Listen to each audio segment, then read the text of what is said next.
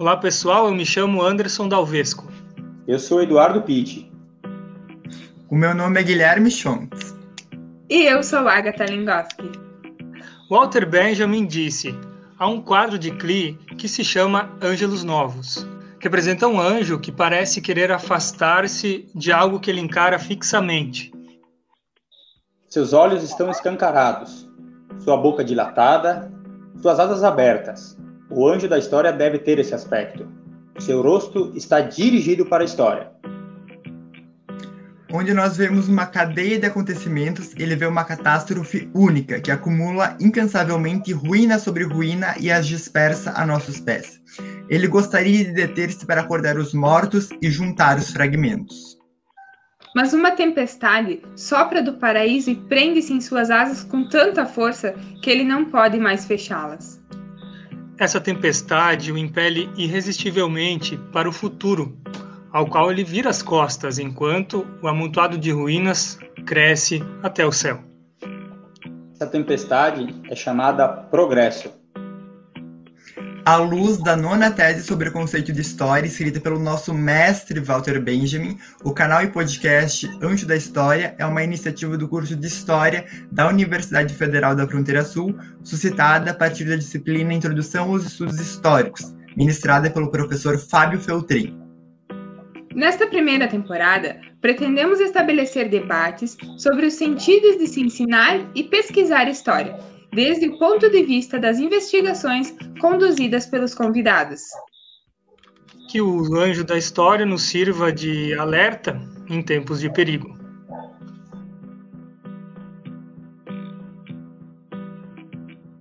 Hoje, o Anjo da História, podcast de acadêmicos do curso de História da Universidade Federal da Fronteira Sul, apresenta o seu último episódio da temporada, no qual nós, estudantes da segunda fase, iremos responder qual o sentido de pesquisar e ensinar história, baseado no que ouvimos e interpretamos nas entrevistas realizadas até então. Então, vou começar falando um pouco sobre as minhas concepções sobre qual é o sentido de ensinar e pesquisar história hoje. Acho que a primeira coisa que a gente tem que pensar é que essa é uma pergunta uh, muito profunda, dá para achar petróleo, e também muito provocativa. Os historiadores e as historiadoras que uh, forem questionados sobre isso provavelmente vão se sentir um pouco desconfortáveis, porque não é agradável que as pessoas tenham dúvidas sobre qual é o sentido daquilo que a gente faz nas nossas vidas, né? Ninguém pergunta sobre qual é o sentido de se estudar medicina, qual é o sentido de se estudar matemática, por que teríamos que, então, uh, questionar qual é o sentido de ensinar e pesquisar história hoje.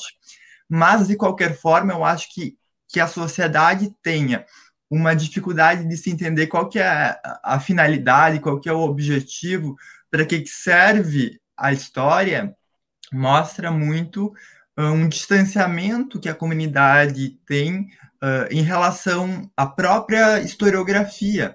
Parece que uh, os historiadores estão apartados da sociedade, fechados, e aí é por isso que essa dúvida surge, porque as pessoas não sabem qual é exatamente qual o que está sendo feito na, na pesquisa em história.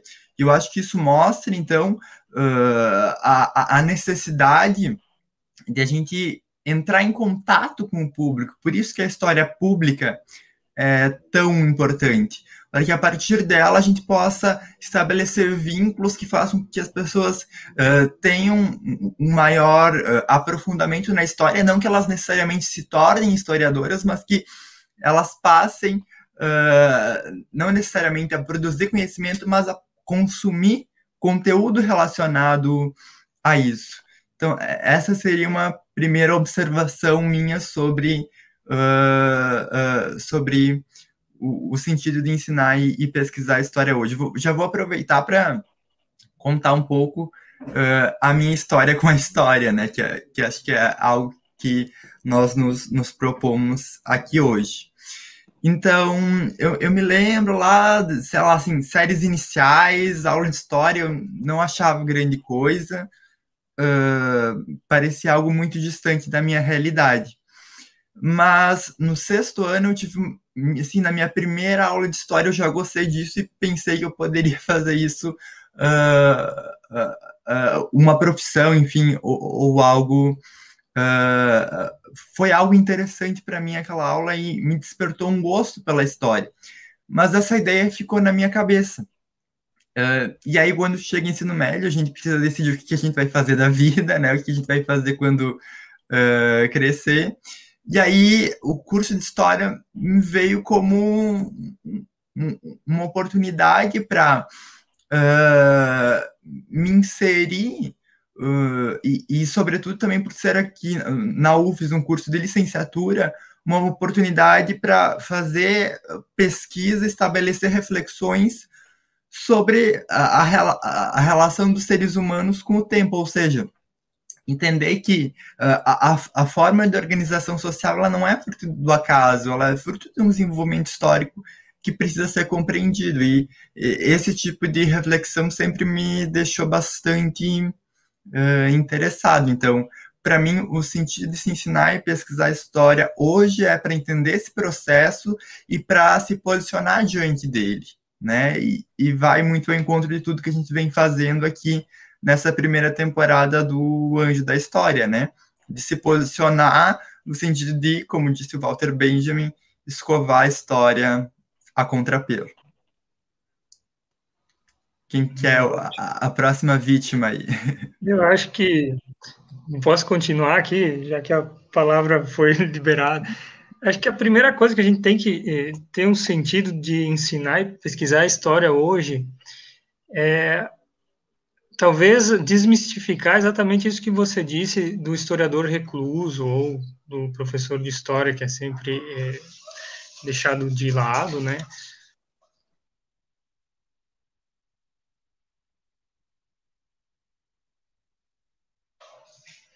E democratizar o acesso, né? A gente busca uma universidade popular é justamente por isso, por ter essa possibilidade de estar tá sendo ouvido de uma certa forma e compreender essa questão de como chegar, né, como uh, poder ensinar a história para os mais diversos públicos, né? É, uma das questões que me inquietou e me fez buscar a Fronteira Sul foi essa, né? Eu ser uma universidade popular e pela democratização do conhecimento mesmo, né?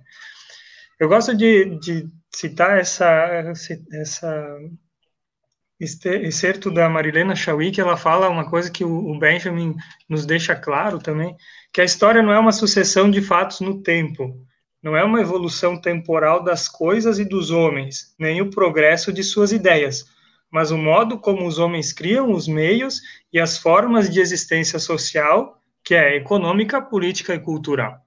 Eu acho que a história ela vem é, para unir toda essa questão humana mesmo, né? O que seríamos nós como sociedade se não fosse é, a cultura, a economia e a política, né? Então é interessante não só para ter o conhecimento de datas, a gente não pode falar que não é importante o conhecimento de datas dentro da história, né? Apesar de não ter a linearidade que a gente está aprendendo hoje, cada aula que passa que a linearidade é, ela é secundária dentro da história, a gente precisa estar conceituando e conceituado acerca desses três pontos principais, né? A cultura, política e economia.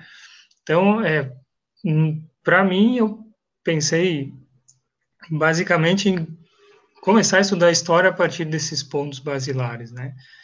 É, a história vem, já é lógico que a gente tem uma predisposição a estar gostando disso. Minha outra graduação eu já é, é, direito e a gente acaba fazendo um TCC com um referencial histórico já, né? Eu fiz é, sobre a função social da propriedade, então é um conceito bastante profundo, difícil da gente estar tá, é, conceitualizando ele numa forma ampla, porque é muito complicado, você mexe com condições de estrutura de sociedade mesmo, né? Que a gente não é criado para acreditar na função social da propriedade, né? Essa questão de, de não ter, ter e não ter a propriedade é muito complicado para a gente trabalhar isso na nossa mente, né? Então a história me vem justamente por isso, por tentar buscar não uma solução, mas um conhecimento um pouco mais aprofundado. Né? A gente verificou nessas aulas, principalmente de introdução aos estudos históricos, como é, a gente pode estar tá fazendo até mesmo uma curadoria, uma Guilherme caiu, uma curadoria, alguma questão nesse sentido de assessorar é, produções não só acadêmicas, mas produções comerciais mesmo, é, é, com toda essa essa abertura que está sendo dada para os novos pensamentos, né, para função de conseguir é, inserir as minorias dentro do, da, da população consumidora que ainda tem com essa questão social de inserir minorias. Eu acredito que nós, como historiadores, temos que puxar esse, esse leque, fazer o pessoal uh, mais é, alheio a essas questões sociais virem para dentro desse nosso mundo e a gente tentar fazer essa conciliação com quem não está ainda preparado para receber toda essa carga de, vamos dizer assim, de é, sortida mesmo, né? Tanta questão de, de, diversidade mesmo, né? Então é isso, acho que a história está aí, a, gente teve vários, é, vários encontros que foram engrandecedores, todos eles, né? Os nossos convidados tinham uma, grande o gabarito deles, né? Vinham falando de temas diversos, a gente tentava buscar uma, uma resposta é, convincente para todo mundo que ouve o podcast, né? Buscando sempre, a, a, buscando sempre aqui dentro da, das soluções acadêmicas mostrar para o pessoal o que, que a gente vem estudando ou pretende pesquisar dentro da história, né? Pode falar mais alguém aí um pouco. Bom, vamos lá. Eu acho que assim, ó, o, a gente não nota, mas a história ela vem inserida. No meu caso, ela vem inserida da, da infância, passando pelo ensino fundamental e médio. E eu entrei na história por puramente prazer de querer cursar esse, esse curso, né? A minha primeira graduação, é, que é de administração, que eu acho que tem seu valor para quem goste, né? É, mas eu, eu fazia ela sabendo que eu não que não era prazeroso, né? Mas quando a gente é jovem, a gente vai fazendo e, e deixa para pensar depois. Tu se dá conta, tu tá na metade do curso e, e você vai. E o tempo passa e daí eu decidi que eu queria era estudar um curso que me desse prazer de estar em sala de aula, né? E a história, eu, eu sempre gosto dela porque tu, tem, tu tens a possibilidade de contar a versão de quem perdeu, né? Porque geralmente querem te vender só a versão de quem ganha.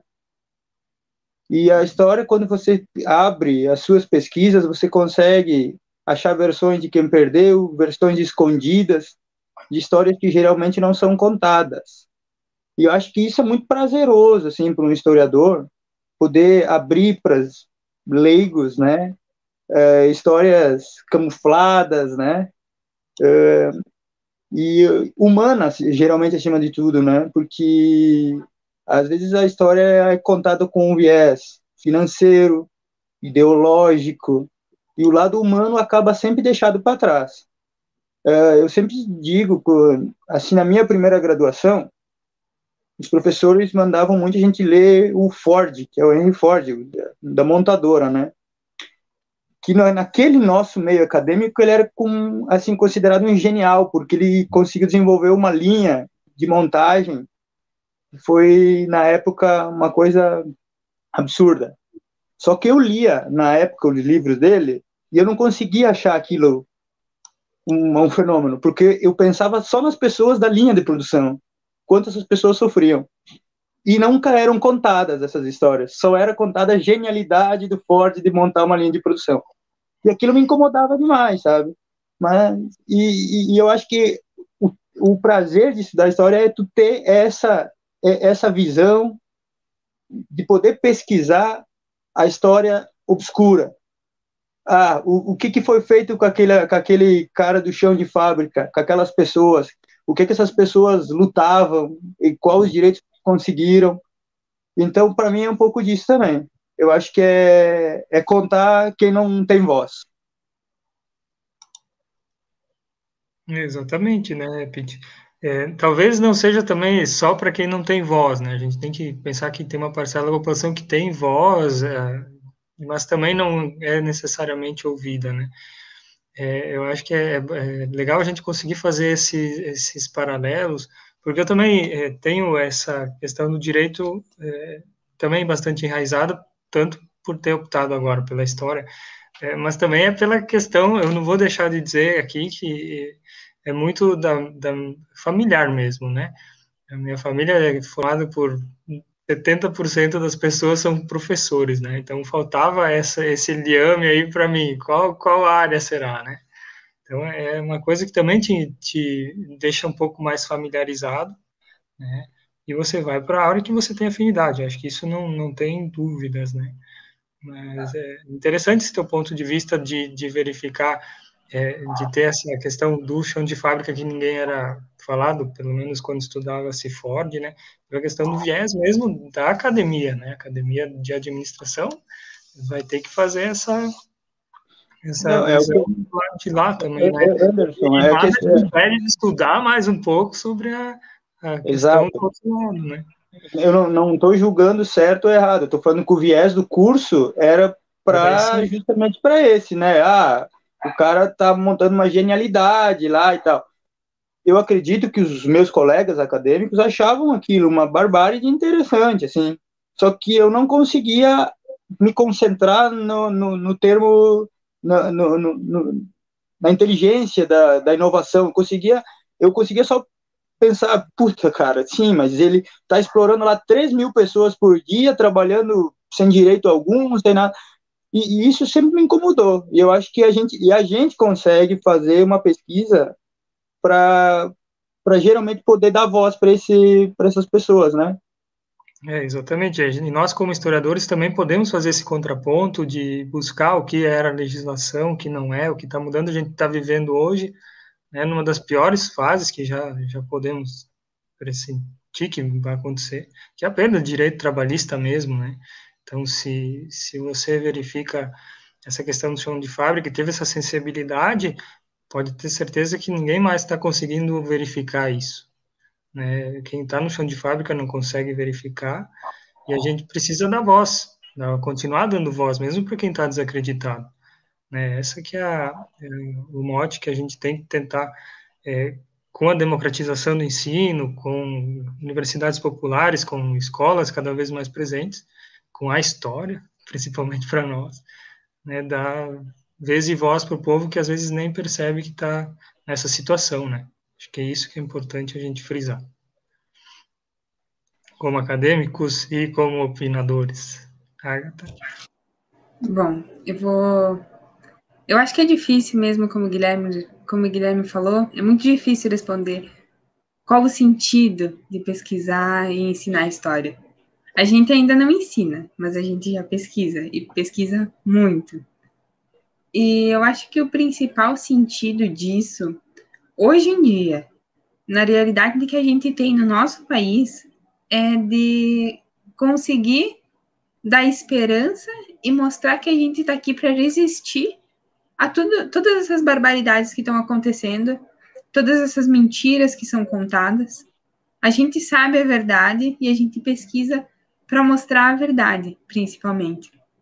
Então, desmentir tantas tantas coisas horríveis que estão sendo faladas, coisas que estão sendo trazidas de lá de trás, como por exemplo em manifestações uh, que ocorreram há tempos atrás, uh, grupos extremistas fantasiados de Ku Klux Klan, que para mim é muito horrível, mas que as pessoas acham que está tudo bem, não é tudo isso é porque as pessoas não sabem o que é de verdade. Então, eu acho que o sentido de pesquisar e poder ensinar a história algum dia é mostrar que as coisas não são tão bonitas como a gente, como a gente vê ou como nos contam entre entre mensagens, entre redes sociais. mas que a verdade por trás disso tudo às vezes dói, às vezes machuca, mas se a gente não enfrentar ela de frente, se a gente não encarar e se a gente não disser que ela existiu, a gente não vai superar e a gente não vai conseguir evoluir. Então, para mim, a história ela veio num momento muito difícil da minha vida. E ela caiu de paraquedas. Eu não tinha muita opção. E quando eu entrei na história e quando eu me encontrei na história, eu percebo que às vezes as coisas acontecem por acaso porque eram para ter acontecido. Eu só não sabia, mas era a história que eu queria e era a história que eu precisava cursar. E hoje eu vejo que ela tem uma importância enorme na minha formação de pessoa mesmo, não, não só na formação acadêmica, mas a, a mulher que eu estou me tornando a cada dia carrega a importância da história consigo. Então, eu acho que, para mim, o sentido maior da história é esse: é a gente poder enfrentar os dias difíceis sabendo a verdade e sabendo que o que a gente vai levar para os nossos futuros alunos é a verdade. E nada mais do que isso. Mostrando o lado bom, o lado ruim, o lado certo, o lado que talvez a gente julgue errado, mas. Acho que para mim é isso. Muito bonito isso que você diz, Agatha, né? Da, da esperança uh, aparecendo a partir de uma pesquisa aprofundada, uma pesquisa que diga sobre a verdade, né, uh, e, e, que vai ao encontro do que a gente vem falando aqui ao longo de toda essa primeira temporada, uh, e de tudo que o Benjamin diz, né, você fala em esperança, e o Benjamin diz que o dom de despertar no passado, as centelhas da esperança, privilégio exclusivo do historiador convencido de que nem os mortos estarão em segurança se o inimigo vencer, e esse inimigo, de fato, não tem cessado de vencer. Então, uh, acho que todas as nossas respostas aqui a essa pergunta tão provocativa uh, mostram que a gente está caminhando para um lado muito bom, um lado de enfrentar o, esse é, esse legado, esse passado carregado de barbárie, mostrando a barbárie, denunciando a barbárie, mas também sempre anunciando o, o que pode ser diferente, o que pode ser novo e nos movimentando para que isso aconteça. Né? Acho que essa é uma iniciativa de história pública que está uh, tentando se inserir num conjunto de eh, iniciativas de historiadores e historiadoras que querem ter um contato maior com o público. Uh, é claro que uh, talvez a gente não consiga resolver todos os problemas a partir disso. A gente não pode uh, se iludir achando que as pessoas que querem comemorar a Princesa Isabel, hoje a gente está gravando isso para os nossos telespectadores no dia 13 de maio. Não dá para achar que as pessoas querem glorificar a princesa Isabel e dizer que não existiu uh, machismo porque uma mulher assinou uma lei abolindo formalmente a escravidão, não dá para achar que essas pessoas vão parar para escutar a nossa entrevista com a Dayana falando sobre agroecologia e feminismo. Mas alguém vai parar para escutar e a gente está plantando sementes, a gente está se movimentando para que as coisas melhorem, né? Então, eu fico muito feliz porque também com essa iniciativa, nós estamos dando sentido a ensinar e a pesquisar a história hoje. É isso, muito bem colocado, cara. Essa que você falou que nós estamos nos movimentando para buscar algo melhor, pra, ou para mostrar algo melhor. O Galeano fala em ditadura do medo, em que a gente tem a ditadura do medo, porque a gente não faz, a gente faz tudo protocolado para não sair fora da sociedade, né? Então, acho que se a gente mexendo um pouquinho, já vai causar estranheza ou desconforto em alguém, ou conforto, né? Que sirva de melhor colocação para cada um. Agradeço a atenção, podem finalizar aí. E talvez essa ditadura do medo tenha nos trazido os dias de hoje, porque o passado ele não se repete, mas os erros dele sim. E é isso que a gente está vendo muito presente ultimamente. Então, talvez é essa ditadura do medo que nos, nos fez chegar até aqui também. É, eu acredito muito piamente nisso aí mesmo. A ditadura do medo está implantada em nós e a gente verifica isso a cada é, manifestação que a gente faz, né? Pode ser pequena ou grande. É, as coisas vêm tomando algumas proporções que a gente não imaginava que, que viriam a acontecer, né? É, é, o Benjamin ele, ele fala muito disso, que é, dessa questão da no futuro, eu não sei se ele coloca se é tão futuro, se é uma é uma utopia da história mesmo, né? Falar sobre narrar os, os acontecimentos entre grandes e pequenos sem distinção, né? Levar em conta a verdade de que nada do que um dia aconteceu pode ser considerado perdido para a história. Sem dúvida, somente a humanidade redimida poderá apropriar-se totalmente de seu passado. Então, é, é exatamente isso. Ele está falando o que está acontecendo, né? E se apaziguar com a história, quer dizer, você vai falar do ruim e vai falar do bom né? Vai ter que fazer esse, essa dialética toda hora, porque é necessário, a história é necessária, todos os vieses são necessários. E aprender dentro da humanização que o Pitt fala, e tanto falou, é uma maneira talvez não tão fácil de se conseguir, mas é o pensamento que a gente tem que levar para frente, né?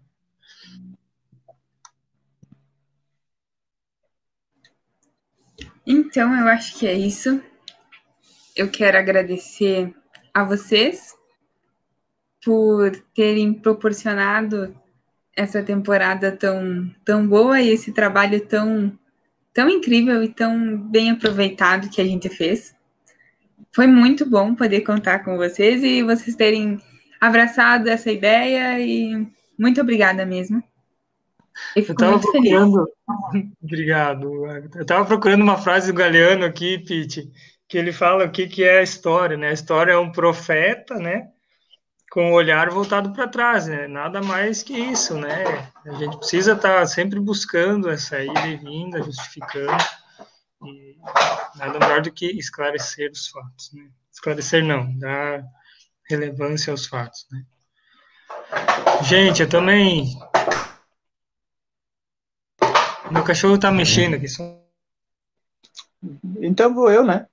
Eu, pessoal, agradeço. Até breve, né? Que logo seguiremos a continuação. Espero que esteja. Espero não, acredito que vá ser ainda melhor, tá? Agradeço muito a vocês e até. Uhul, só vem segunda temporada. Também estamos aguardando aí candidatos a, a ser entrevistados aí pelo quarteto aqui. Por favor, fiquem à vontade, encaminhem um e-mail para. Gui, esqueci o e-mail, perdão. Antes da história. Eu tenho que falar o crédito e esqueço, né? É, pessoal, siga a gente aí no Instagram, siga a gente no YouTube, no Facebook, Anjo da História, Anjo da História, UFS, e você vai encontrar.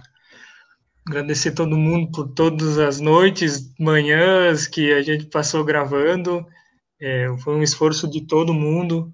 Talvez, é, como iniciantes na, na história, as perguntas não foram tão pontuais quanto poderiam ser, mas o esforço foi grande de todo mundo para estar tá fazendo. Né? cada desafio desses aí é, é engrandecedor, né? Obrigado a todo mundo, então. Uma salva de palmas para nós. Em especial para nosso editor, Guilherme, que faz mágica para nós, hein? Agora vamos editar esse. É, e eu acho que a gente tinha que deixar um agradecimento também ao professor Fábio, que se não fosse a proposta uhum. dele, se não fosse se não fosse esse trabalho, a gente não, não teria descoberto que a gente se dá tão bem juntos, que a gente trabalha tão bem em equipe, e não teria aproveitado tão bem isso tudo, porque a gente podia ter feito algo muito diferente e não, não seria tão a nossa cara, eu acho. Então, muito obrigado, professor, pela oportunidade e por ter juntado esses quatro numas, nessas telinhas ali que rendeu bastante. Valeu, professor. Valeu, Fábio. Tamo junto, Fábio. Valeu, jovens. Até a próxima. Tchau, Até Anderson. 30, vai dar uns 20 minutos. Vai dar uns 20 Não, minutos. essa, pa- essa parte do final não precisa cortar nada. Tipo, corta agora se tiver que cortar. Vai.